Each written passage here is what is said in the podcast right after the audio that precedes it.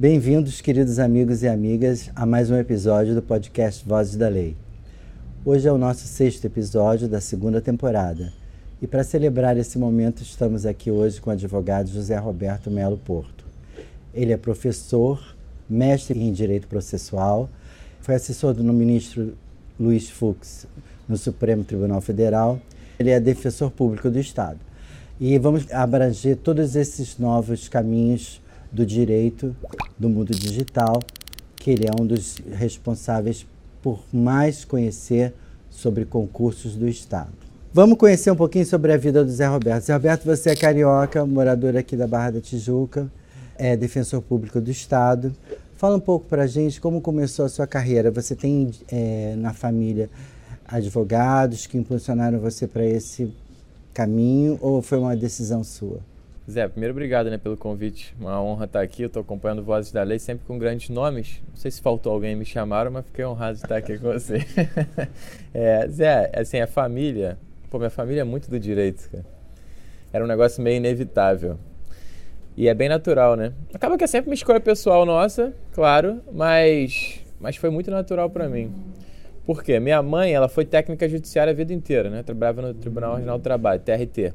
Entrou com 18 anos, aposentou com 50. Época boa, né? Eu fui aposentar com uns 90 e pouco, pelas minhas contas. É, então, era natural, assim, eu vivia num ambiente de servidor público, né? E meu pai era desembargador TRT, né? Então, era, era juiz, né? Então, assim, apesar dele ter morrido, eu era muito novo, né? Tinha 15 anos, mas, assim, era... Aquilo ressoava no meu imaginário, né? Que ele era juiz e tal. Eu tenho um primo, que eu chamava de tio, que é como se fosse meu segundo pai também, que é desembargador aqui no Tribunal de Justiça. Então também desde novo assim, né? Digo, eu tava meio que circundado ali por, por, por juízes, né? Desembargadores. Então é um negócio meio que natural para mim. Porque eu acho que é natural também para eu vou experimentar isso, né? Com esse monte de filho, não sei o que vai acontecer, mas assim, eu acho que é natural os filhos meio que seguirem um pouco o caminho dos pais. Eu vejo é, eu tava vendo mesmo a, a, conversa com o Bruno aqui, né? O Bruno falou que a família inteira dele é de médico, o irmão é médico, ele que foi pro direito. É, Luciano Bandeira também, todo mundo engenheiro, ele foi que foi pro direito. Sempre tem alguém que, que vai, que pode fugir essa regra. Então, meu irmão mesmo, ele foi fazer economia, não fez direito.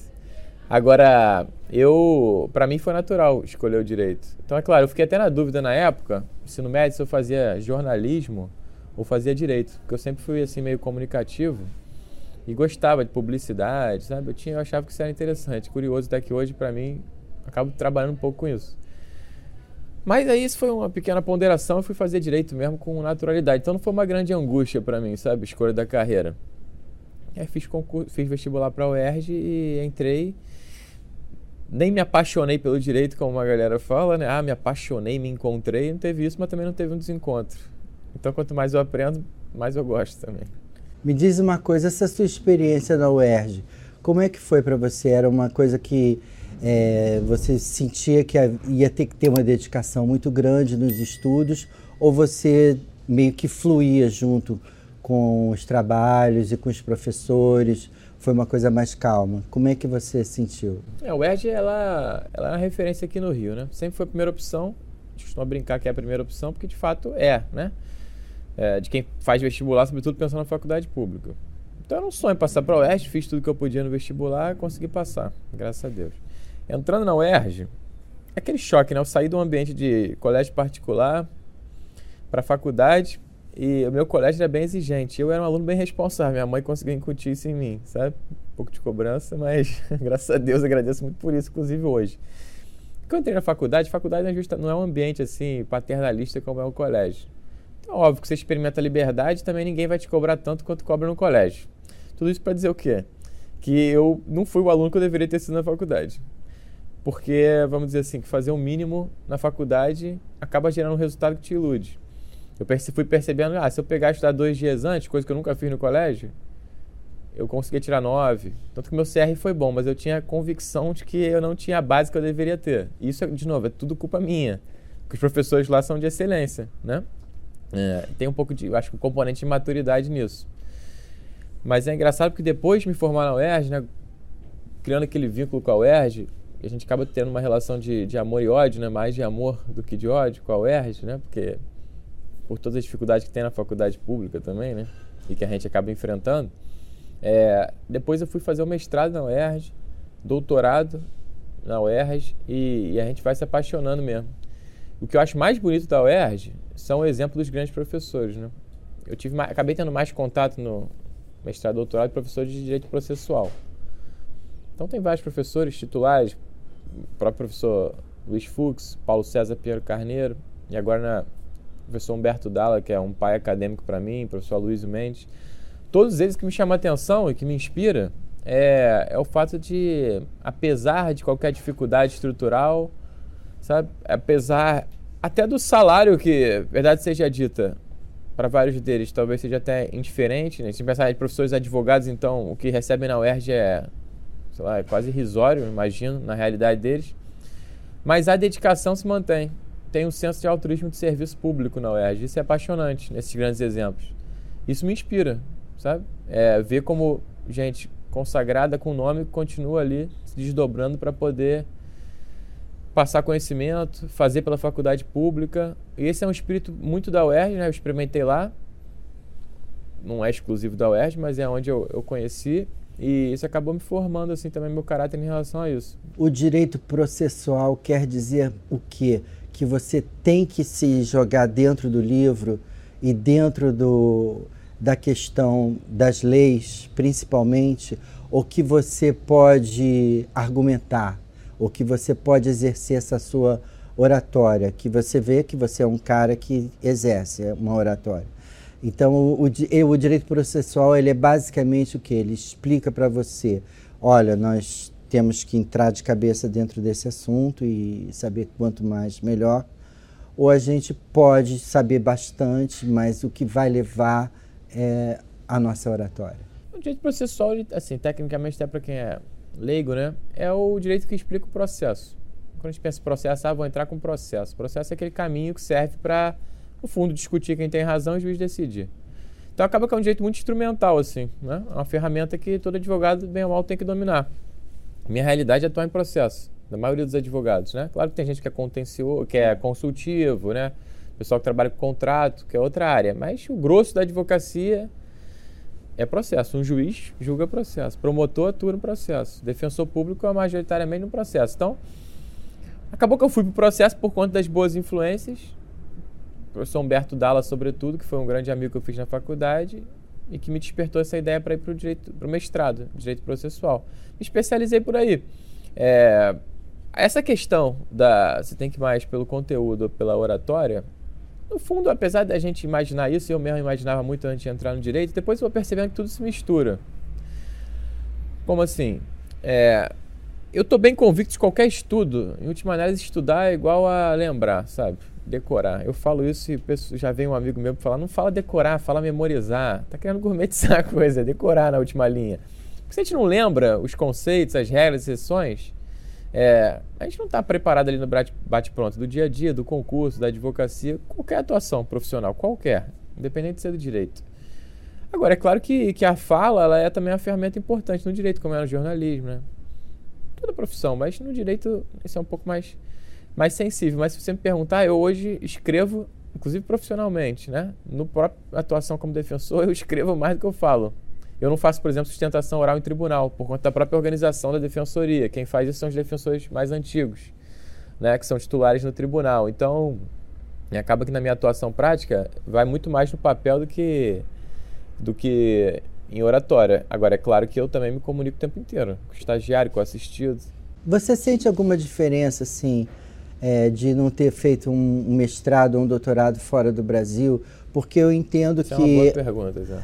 É, porque eu entendo que fora do Brasil o direito é colocado de uma outra maneira, né? Vai muito mais para esse lado que você estava falando do contrato do que essa coisa processual, que eu acho que é muito para mim, eu falando, né? Eu acho que é muito questionável esse momento porque você perde muito tempo ali. Claro. E você, dentro de um regime contratual, você resolve, vamos dizer, mais rápido. Você acha que isso, de alguma certa maneira, te dificultou? Ou te, você, com certeza, entende mais sobre a lei do Brasil?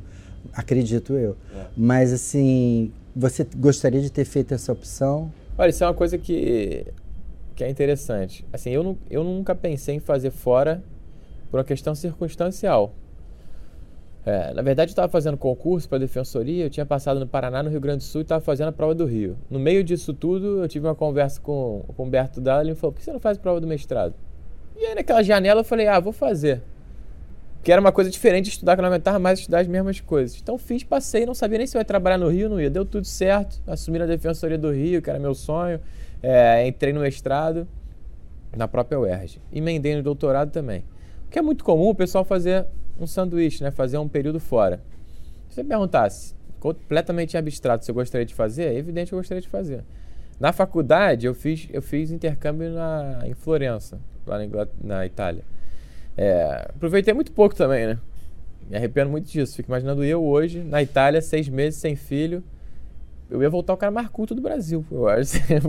Eu não fui nem na Galeria Uffizi, lá que era o maior museu renascentista. Quer dizer, a gente, desperdiça muita oportunidade. É, mas no doutorado, por conta da defensoria, que eu não ia conseguir liberação, é, de tudo isso, eu acabei ficando aqui no Brasil. Mas eu conheci muita gente que fez fora. Muita gente. O que me parece que, que fora, conversando com esse pessoal, agregue mais? Primeiro, um ambiente acadêmico muito sério e, sobretudo, em nível de estrutura. Um sonho. A gente vai para Harvard, ver aquela biblioteca de Harvard dá vontade de chorar, né? A gente entra aqui na, nas, nossas nas nossas bibliotecas, é claro que não tem aquela estrutura maravilhosa, parece que a gente está né, em Hogwarts, na verdade, aquilo, né? Parece que a gente está no filme do Harry Potter, coisa linda. Só que, isso é claro, a gente não tem essa estrutura na nossa realidade pública. Pronto. E não vai ter. Tão cedo não vai ter. Mas tá ótimo também. Porque essa é a nossa realidade, não quero me distanciar daí. Agora, por outro lado, o que eu sinto também é que lá a maioria dos professores tem dedicação exclusiva. Então, normalmente se fala muito. É, sei lá, num afinco de pesquisa maior. É, sinceramente, eu não sei. Gostaria de uma experiência? É uma experiência que sempre agrega a nível pessoal, sempre agrega. Mas eu não idealizo isso, não. Zé, isso é uma coisa que hoje, é, se perguntar se eu gostaria de fazer, eu até gostaria. Se me liberassem, se o Rodrigo Pacheco pode falar com ele, por favor, me liberar aí seis meses para ir estudar fora, recebendo meu salário, eu gostaria. Agora, hoje, sinceramente, com filho, esposa, não sei se eu conseguiria operacionalizar isso do ponto de vista pessoal. Mas eu não idealizo, sabe? Eu acho que a gente está muito bem aqui no, no Brasil em vários pontos. Eu tenho dois caminhos que eu queria conversar, com, quero conversar com você, perguntar, que mais ou menos se completam, né? A primeira é o seguinte, é, toda, todo estudante de, de direito sabe que no final da faculdade ele vai ter que prestar um exame para a OAB, certo? E ali ele começa a vislumbrar ao mesmo tempo vários concursos para que ele chegue a um outro patamar. Se é uma carreira pública que ele procura, se ele quiser fazer outra coisa, ser advogado é num escritório, ele vai, procura os estágios e faz esse caminho. Qual é a, a vantagem que você vê de procurar um concurso público? É, para mim, como eu falei, concurso sempre foi natural. Pra você ver, eu nem estagiei em escritório de advocacia. Hoje eu estagiaria. Porque assim, no ruim, no ruim, eu acho que você ganha aproveitamento do tempo. Nesse sacrifício, ah, escritório de advocacia vira, vira, vira boy. Tira xerox e tal no começo da faculdade. Eu acho excelente. Acharia excelente se um filho meu ficasse seis horas lá no estágio de escritório porque aprender a aproveitar o tempo, ia ralar um pouco. Acho que isso até agrega sempre. Mas enfim, tamanha era a minha clareza com o concurso que eu nem pensei, nem estagiei no escritório. É, quais são as vantagens? As vantagens estão bem aí aos olhos de todos. Né? Depois dessa pandemia, acho que ficou mais claro ainda. Porque o que eu conheci de engenheiro bem posicionado que perdeu o emprego, de uma hora para outra, no emprego público você não perde o emprego. Né? Só em situações assim pô, caricaturais, né? hiperbólicas. Isso é um ponto. Só essa estabilidade já traz uma paz que tem suas vantagens. Agora, ah, tem a questão do limite do, do salário. Tem. Um advogado pode ganhar mais do que, do que um defensor, do que um juiz. Pode. Vários ganham, outros não. É uma, agora, também é outra vida. A própria pressão, ter que prestar é, atenção e, né, para o cliente, que eu sempre ouço isso. É, a pressão é maior, talvez, porque não tem outras prerrogativas que a gente tem. O nosso prazo, por exemplo, processualmente é em dobro, até pela quantidade de trabalho. Né? É, o do advogado é, é comum. Agora, é claro, a gente também tem uma estrutura normalmente melhor do que um órgão público teria. Então, são, são opções. Eu vejo essas vantagens. Você poder ter férias com paz e tranquilidade. Eu tenho férias, eu não me preocupo assim, quem está no meu lugar e tal, porque a própria defensoria organiza isso. Né? Então, eu tenho férias de verdade. Meus amigos advogados ganham muito mais, podem viajar para lugares muito melhores, mas às vezes é uma escapada de, sei lá, 5 dias, 10 dias e né, sempre ligado no celular. Então, é outro modelo de vida. É, eu acho concurso muito bom. Eu acho que o brasileiro percebe que concurso, até para tá na perspectiva de mudar, né, de patamar de vida, é uma forma que a pessoa muda do dia para noite. Conheço muita gente que, no meu concurso mesmo, gente que foi nascido na favela, sabe? Cresceu, fez um concurso primeiro, outro concurso, continuou estudando. Gente que me inspira, assim, de que passou no meu concurso com 30 e tantos anos, eu passei com 25, mas eu não fiz mais que a minha obrigação, porque eu tinha toda a estrutura para isso. E essa, essas pessoas furaram várias barreiras e chegaram lá também. Acho que elas que merecem um aplauso de verdade, mas para a família delas, é um negócio impensável, sabe? É, ganhar o salário que elas ganham, assim, é um negócio que talvez fosse inimaginável numa vida se mudar nesse nível e o que eles podem proporcionar para os filhos em relação ao que eles, né, o que eles tiveram. Então, é óbvio que é um, é um caminho de mudança de vida o concurso público para o brasileiro. E você acha que o, o Estado, no caso, ele olha esse, esse olhar, tem esse olhar sobre o candidato ou ele não tem um olhar sobre o candidato? Ele já, para eles, não importa nada e é uma selva e você que conquiste seu espaço. Sim. É, o concurso, por definição, ele vai ser um procedimento para escolher quem tem melhores condições de exercer um cargo. Mas não Na há nenhuma é uma prerrogativa assim, olha, nós temos, sei lá, é, muito mais homens que mulheres, nós temos que abrir um espaço maior para a mulher, nós temos muito mais brancos que negros, claro. nós temos que abrir um espaço um pouco para os negros, enfim, para as, pelas, minorias, pelas diversidades, enfim, o que você achar. Você acha que o, que o Estado ele não tem um pouco essa preocupação? É, eu acho que isso é um tema que antigamente a gente pensava. Em primeiro lugar, né, a questão das cotas, ação afirmativa, assim, que no fundo é a abertura de possibilidades que as pessoas não conseguiriam, por, pelas próprias circunstâncias, atingir aquilo, a não ser com, assim, com mérito extraordinário, ou um em cem, mil, né? Ah, eu conheço um que era da favela e passou no mesmo concurso que eu. Pô, é um, esse cara é herói. Você tratar isso com uma meritocracia pura e simples, de ah, quem tiver mais condições vai passar, é uma é ingenuidade, uma indiferença. Então, eu, por exemplo, eu fui estudar na UERJ já tinha cota. Você vai perguntar o que, você acha das cotas, Zé Roberto? Eu ouço gente falando atrocidade de todos os, todos os lados, de um e de outro. Mas já ouvi gente falar, ah, os cotistas não se formam. Mentira, se formam sim. Como agregou para mim pessoalmente estudar na faculdade que tinha cota? Agregou muito. É, e eles têm muito mérito. Aproveitam mais do que de repente quem não, quem não veio da cota. Então é mentira que ah, não tem condição, se não tem base, não tem condição de acompanhar. Claro que tem condição de acompanhar. Então as cotas, que bom, vieram para ficar nas faculdades. E aí vem essa discussão para o âmbito do concurso, onde a gente vai trazer a impessoalidade, é, questão da, da verba pública, se é para contratar alguém, tem que ter condição e tal. E hoje em dia já está é, sedimentado também as cotas nos concursos. É, sinceramente, eu sou a favor das cotas no concurso. Eu sou a favor. Eu acho que, que é bem razoável a gente perceber que não tem como disputar de igual para igual. Não tem como. Agora, isso quer dizer que só por ser negro ou só por ser, sei lá, tá em alguma outra minoria vai passar e o outro não vai? Não. Isso é histeria de, de fake news de internet. Claro que não. Vai passar os que tiverem melhores condições naquelas circunstâncias. Agora, a gente pode criar outros critérios. Um exemplo. Vamos imaginar que tem a cláusula de barreira. A primeira fase vão passar os 200 primeiros. Ampla concorrência, a nota, vamos falar, 80 em 100 para passar. Vaga reservada, eventualmente pode ser 70. Não tem problema nenhum nisso. Tem uma disputa entre aquelas pessoas naquelas circunstâncias que atendam aos requisitos mínimos. Dá para você flexibilizar sem achar que, ah, por ter cota vai entrar qualquer um só por ser negro. Isso é mentira. Sabe? Quem pensa assim está mentindo, porque entram os melhores naquelas circunstâncias. Isso agrega muito. Que tendo condições de prestar aquele serviço, como eles têm, eles vão oxigenar a instituição, eles vão gerar representatividade na, na, nas instituições públicas. Então, vão até humanizar os outros que de repente tinham preconceitos ou soluções simplistas para isso, do tipo, ah, quem quiser que estude, passe. Que não é assim. Então eu sou muito a favor. E o Estado, eu acho que ele está atento a isso. A gente ainda não viu se efetivar 100%, mas a gente está nesse caminho. Eu mesmo, meu cunhado, passou agora no último concurso TJ e ele é negro, passou no concurso na cota de negro. É, fico muito feliz por isso, acho que agrega muito, acho que faz muito bem, inclusive. Faz bem para todos os outros. Me diz uma coisa, você estava falando sobre um pouco sobre internet e tal. É, você é professor da aula presencial ou você só, enfim, dá aula online? Eu comecei, né? É, que, a, na época, né, 2016, quando eu passei, eu queria ser professor.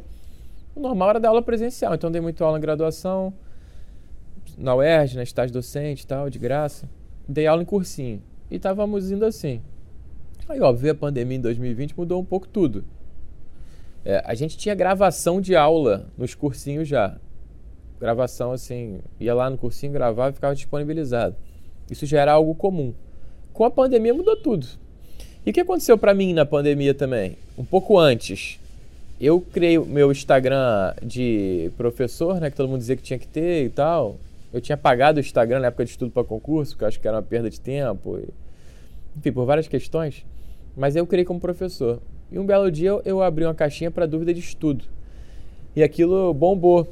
E eu fiquei convicto de algo que eu já tinha percebido antes, que era as pessoas não passam um concurso, não é porque não tem um bom material, não é por, sei lá, questões pessoais, não é porque tem TDAH, não é porque são ansiosos, mas é porque não tem método, não sabem estudar. E, e aí eu comecei, aí eu criei o meu próprio curso de como estudar, que é um curso que eu ofereci para vários cursos antes e ninguém quis. Ninguém enxergou isso, graças a Deus. E aí eu criei o meu próprio e enveredei um pouco por aí. Eu mantenho dando aula de direito. Ontem mesmo dei aula em pós-graduação. Gosto, porque acho que me mantém com o pé no chão. Mas acabei virando uma coisa mais meta jurídica, assim, mais instrumental de como estudar. O que eu fico feliz porque também ajuda as pessoas. Um tipo advisor, assim. Isso, acaba virando um pouco assim. É, eu não sou coach porque, enfim, não, não tenho formação de coach e não dou acompanhamento individual. Primeiro, por disponibilidade, também não enche meus olhos. E terceiro, que eu acho que as pessoas não precisam tanto de acompanhamento individual quanto elas acham, que se banalizou. Hoje em dia, qualquer um que passa no concurso, no dia seguinte é coach, cobra muito caro para ficar numa tarefa meio que de babá. E eu acho que enquanto a pessoa não se virar sozinha, estou falando de estudo, tá? É, e estou falando da maioria, que tem, óbvio que isso ajuda muita gente. Mas o que eu vejo hoje é que qualquer um é coach, cobra muito caro, mais caro do que eu cobro. E para ficar respondendo no WhatsApp, eu acho que isso não, não amadurece o próprio candidato, sabe? E, mas enfim, essa é a minha opinião pessoal. Eu sou meio anti-coach, mas, é, mas nem por isso eu deixo de, de ser uma grande orientação. Se você olhar meu curso lá, do Até Aprovação, é um curso assim de conversa no qual duas orientações que eu daria para meu filho, para meu irmão, que eu dei para vários amigos que acabaram passando. Né? É um pouco assim. Aí depois eu fiz o curso de TCC, né? tem sempre um tom pragmático. O nome do curso é TCC em sete dias, parece uma heresia. Mas ele funciona. Eu fiz em três, na verdade. Né? Eu ia botar três dias, aí falaram, não, tem que botar em sete, senão não vou acreditar. Eu falei, tá, bota sete, que Deus criou o mundo em sete. Eu não acho razoável a pessoa demorar mais que sete para fazer uma monografia de faculdade. É, e de fato dá, né? É, tudo bem, pouco importa o prazo, assim. No fundo, eu estou dando ali o passo a passo. É. é uma orientação. Aí depois eu fiz o OAB de primeira, como passar no OAB de primeira. De primeira. é, que também tem uma no fundo é orientação de estudo e um pouco de conteúdo. É, então acaba sendo tudo bem pragmático é, para simplificar, porque hoje as pessoas vendem caro tudo. Passar na prova do OAB é muito difícil, TCC é muito difícil, é, passar em concurso é impossível, tem que gastar um monte com coach, um monte com cursos, milhares de cursos. É mais simples do que parece, sabe? Tanto Sei. que meu lema é um pouco back to basic, sabe? Vamos voltar pro básico, que a coisa ficou muito é, descontrolada. Você trabalhou como assessor lá no gabinete do ministro Luiz Fux. No... E eu queria saber um pouco sobre essa sua experiência, né? Que era um lugar assim, uma casa que de tanta gente proeminente, respeitada e que você com esse teu jeito assim mais carioca, mais de, né, de estar bem, um diplomata bem estruturado. Como é que foi isso que você, como é que foi seu Pô, Isso aí para mim era um sonho, Zé, assim, quando eu é, quando eu, enfim, passei no concurso, logo depois, eu comecei a pensar nisso, de, ah, eu gostaria de assessorar em Brasília, né, algum ministro. Achava que isso ia ser bom a, vários níveis, assim, pessoal, nível profissional, nível político também, né, de conhecer gente que eu não teria acesso aqui. Né? É uma boa política mesmo, digo de networking, assim, pretencioso. Isso é uma coisa que ficou um tempo assim engavetado, que não foi para frente, e eu comentei com, com o ministro Fux uma vez, né, lá na UERJ, que também dá aula na UERJ, professor. Ele falou: "Ah, ótimo e tal", guardou aquilo. Quando ele foi para a presidência, que eu já tinha esquecido esse, esse projeto, né? É, Carol estava grávida do terceiro filho, pandemia, era assim uma circunstância pessoal de se mudar para Brasília que foi notícia que aquela notícia que ela não gostaria de receber. E aí ele me chamou para ir para a presidência assessorar. Esse é o tipo de convite que você não pode responder não, e nem eu gostaria de responder que não. Então foi um sonho. Fui lá trabalhar na presidência da STF. Eu nunca me acostumei olhando ali para aquela Praça dos Três Poderes. Para mim aquilo é melhor que a Times Square, assim, é um negócio mítico, sabe? Você vê o Palácio Planalto, o Congresso, o STF. Eu achava aquilo assim, magnífico e à altura da função mesmo. E o que eu mais gostei lá além dessa realização pessoal, foi de conhecer gente muito mais capaz do que eu, sabe? É, eu era ali o, o, último na hierarquia, sendo sincero. Eu era totalmente fungível e substituível. Tinha gente muito melhor, gente que estudou fora, é, gente que já, que já tinha trabalhado em vários gabinetes. Então foi uma experiência assim espetacular para mim. Além de que Brasília também gostei muito, sabe? A Carol foi comigo, os três foi um pouco perrengue pessoal, mas foi um perrengue que a gente lembra com muito carinho, sabe? Também foi uma fase muito unida. Nossa, e Brasília é bom para morar. Parece a Barra. Então você devia experimentar. Não, eu não tenho essa vocação. eu já gosto até, mas não, não tenho essa vocação, não. Acho muito árido. Ah, Brasília? É. Ah, não, experimenta a Barra. Ah, não, a Barra. a Brasília não, barra. A, ba a Barra, eu tenho parentes lá, muito chegados, que moram lá e que gostam muito. Mas a, a, me diz uma coisa, dentro dessas funções que você exerceu, qual função que você acha que te possibilitou a ter esse teu caminho agora de tão orientador, vamos dizer assim? Porque como esse, com esse seu convívio, como você falou com todas essas pessoas, claro que você absorveu muita coisa. Você é jovem, ainda tem muito espaço dentro do seu HD para absorver coisas. Então eu acho que isso fortaleceu, tá com certeza. Mas o que mais você sentiu que, que te modificou? Eu acho que tudo agrega na vida, tudo agrega. Se para pensar o que eu faço mais, ensinar a estudar, OAB, TCC e tal, isso tudo foi um pouco. Às vezes eu reflito sobre isso. Pô, da onde veio isso? Da onde que eu aprendi a estudar para querer ensinar os outros a estudar? É, e eu acho que isso foi, na verdade, plantado lá no, no, colégio com a minha mãe me exigindo e eu mesmo fui desenvolvendo métodos, até estudando para concurso, que eu falei, pô, isso aqui é muito bom. Isso pode ajudar os outros. É, acho até que minha mãe deveria receber uma parcela dos ganhos. Ela só recebe os prejuízos, cuidado. Mas isso é, acaba que é um pouco tudo que a gente vai fazendo na vida é querer passar essa experiência. Agora, é, essa convivência lá no STF, né? Essa convivência familiar, eu acho que você vai pegando um pouco disso para a própria atuação. Sabe uma questão que eu sempre ouço também, acho uma, uma injustiça tremenda? Ah, os filhos de ministro é um absurdo advogarem. Ficam ricos porque são filhos de ministro. Mentira. Se você conviver com os filhos de ministro que têm sucesso profissional, sabe por que eles têm sucesso profissional? Porque eles têm sede técnica e têm postura, têm liturgia. Eles conviveram nos altos ambientes. Isso é imaterial, sabe? É, você aprende a ter uma postura muito mais sóbria de repente do que que eu Você mesmo acha que teria. É um valor agregado. Eu tenho certeza disso. E então, claro que isso é um fator que eles aprendem. Então acaba que eu aprendo isso também. Aprendi também. Você consegue aprender em todo o ambiente. Agora, se me perguntar o que, que eu mais gostei de fazer, eu gostei quando eu voltei para a defensoria. Voltei até valorizando mais, se é que era possível. Porque a nossa realidade, minha realidade como defensor não é ficar assessorando no STF, postando fotos no STF, no STJ, tudo muito lindo. Minha realidade é ser defensor público onde a defensoria quiser que eu sirva. Se for na audiência criminal, se for conversando com o preso, se for no presídio, se for numa a, ajuizando ação de alimentos. Isso é para isso que eu fiz concurso. É aí que, o, que a defensoria me escolheu, sabe? E é aí que eu atuo também em nome próprio, assino minhas próprias coisas. Então eu voltei com mais cativado pela minha própria função. E aonde o Zé Roberto Melo Porto quer chegar? Onde você acha que eu mereço chegar? Ah, eu tenho, eu tenho alguns sonhos, assim, remotos. Você tem né? algum sonho político? Ou você tem algum sonho que, vamos dizer assim, é mais dentro da sua carreira? na minha carreira, eu quero. Que é uma questão política, mas Sim. é diferente. Sim. Não é tão partidária. Sim, claro. Não, política partidária eu não penso, não, sinceramente. Quando eu estava no ensino médio, eu tinha convicção de que com 31 anos eu ia ter sido prefeito do Rio de Janeiro, porque eu era eleito todo ano representante, como é que eu não ia ser eleito prefeito? É, eu, eu sempre fui um cara assim, sabe? Eu gosto da política assim. Mas a política, a política hoje está muito distante da minha realidade. Eu acho que eu estou muito inserido na, no serviço público para isso, sabe? Não enche mais meus olhos assim. É, agora, é claro, eu quero, eu queria, sinceramente, acho que eu tenho mais agregar a defensoria. De novo, onde ela quiser que eu, que eu agregue. Sabe, hoje eu não estou mais. Sobretudo depois de ter ido para o STF, ter vivido isso. Não por ter sido uma experiência ruim, mas por ter meio que, sabe, feito tudo que eu tinha vontade de fazer. É, o que eu tenho o que hoje eu tenho intenção é fazer um bom trabalho no meu ordinário mesmo. De verdade, sem hipocrisia.